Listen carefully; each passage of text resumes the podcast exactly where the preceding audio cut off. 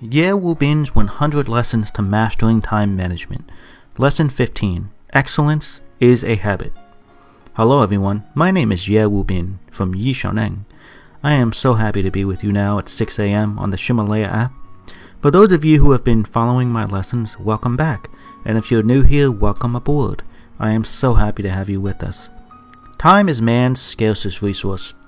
Once it's used, it can never be regained. So if you're not using your time effectively, or if the time you are spending is only getting you further away from your dreams in life, then stay with me. Listen a while, and I'm confident I can help open your eyes to a new path that will get you closer to your dreams.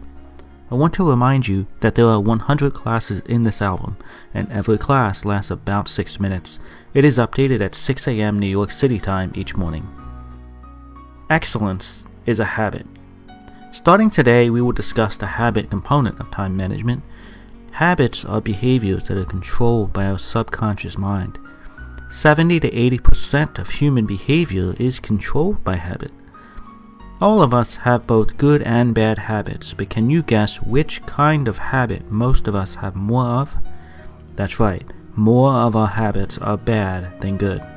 In fact, the difference between successful people and unsuccessful people is that successful people have more good habits than bad habits. Aristotle once said, Excellence is a habit. So, what is the relationship between habits and time management? Tasks that we can control with our subconsciousness require no tools and only a minimal amount of energy from our brain. This is what it means to have converted an action into a habit. It becomes so easy to perform that it requires almost no energy. In fact, these tasks that can be done without thought or effort are done automatically. The more things we can automate, the more efficient we will be and the more free we will be. For example, every day we brush our teeth without thinking. We breathe in oxygen and our heart beats every second of every day without thought. These behaviors are controlled by our subconscious, and we do not have to think about whether to do it or not. Another example driving.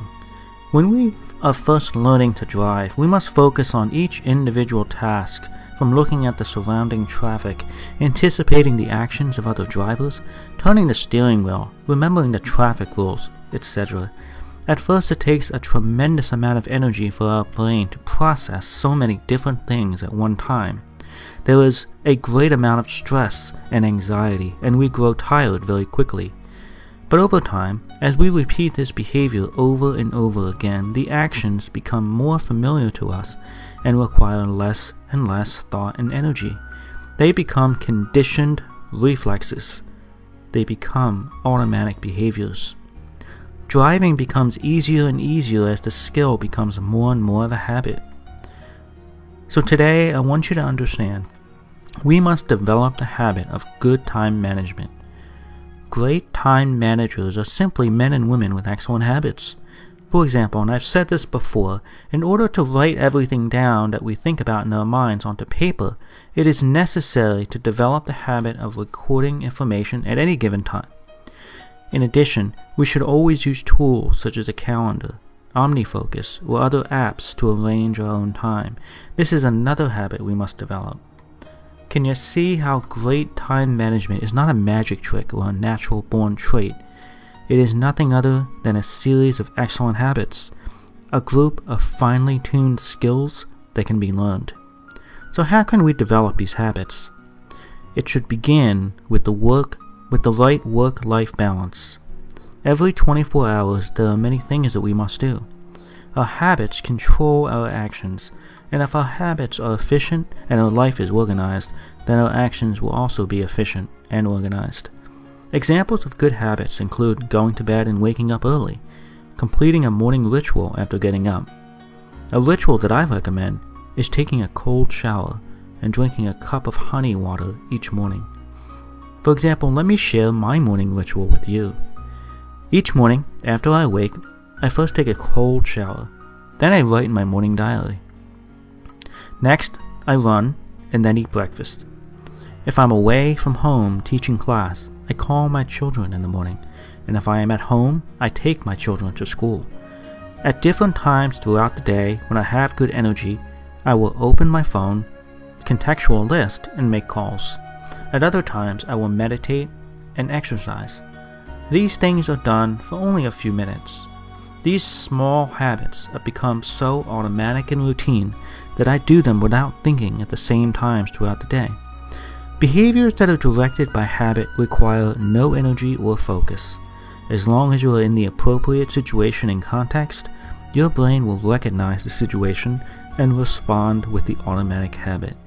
So while others must concentrate and focus, I can complete tasks with ease and automation. Things like determining which clock I need to set to wake up in the morning, at what part of the day I should exercise, whether in the moon, the morning, the noon, or night. When you need to think hard about these things, they become additional tasks on your list and require more energy. They greatly decrease your efficiency. The more habits that you can generate, the more automatic your actions will be and the less time and energy you will use. You will save your energy to use on the more important things, like accomplishing your goals and dreams, enjoying your hobbies, and other meaningful things. Your life will become more meaningful more exciting, and more colorful. It is so important to develop good habits because if we do, then we will spend less time working and more time living. In the next lesson, I will discuss more about habits, including the secrets to successful life. Can you see how much time we waste every day focusing on things we should automate? Can you see how we must change the way we live in order for our lives to truly change for the better? Can you see how we must make our lives more meaningful. In our next lesson, we will talk about energy management and the work life balance. These audio lessons are translated by Yi Xiaoneng's partner Cece and then recorded by her husband Justin. I wish you great success today. See you tomorrow.